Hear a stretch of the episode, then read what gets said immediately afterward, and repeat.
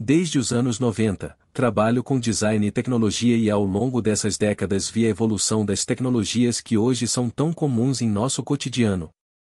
Lembro-me bem do prompt de DOS, a tela de comando que nos permitia executar tarefas por meio de comandos digitados. Tudo era muito rudimentar, mas já era uma inovação na época e início do uso do computador pessoal como auxiliador dos processos humanos.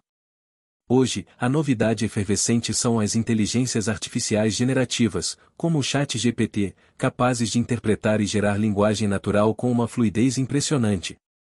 Essas IAs são capazes de aprender a partir de um grande volume de dados e aprimorar constantemente suas habilidades. Para nós, tudo se resume novamente ao prompt, pois é por meio dele que dialogamos e solicitamos respostas da inteligência artificial.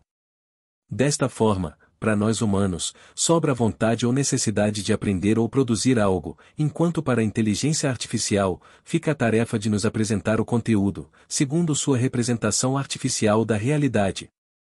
Falar sobre vontade e representação traz à tona os ensinamentos de Schopenhauer, filósofo alemão que influenciou o pensamento ocidental do século XIX e, hoje, nos fazem pensar sobre a vontade humana e a representação do mundo artificial. Ele afirmou que o mundo é a minha representação, ou seja, a realidade é interpretada pela mente do indivíduo. Nesse contexto, a representação do mundo gerada por uma inteligência artificial generativa é apenas uma interpretação, uma representação artificial, e não pode substituir a importância da interpretação humana do mundo. Em um mundo cada vez mais dependente de tecnologia, devemos lembrar que somos nós, seres humanos, que damos significado a ele. A tecnologia, incluindo as IAs generativas, pode ser uma grande ajuda, mas não pode substituir a nossa capacidade de interpretação e de representação do mundo.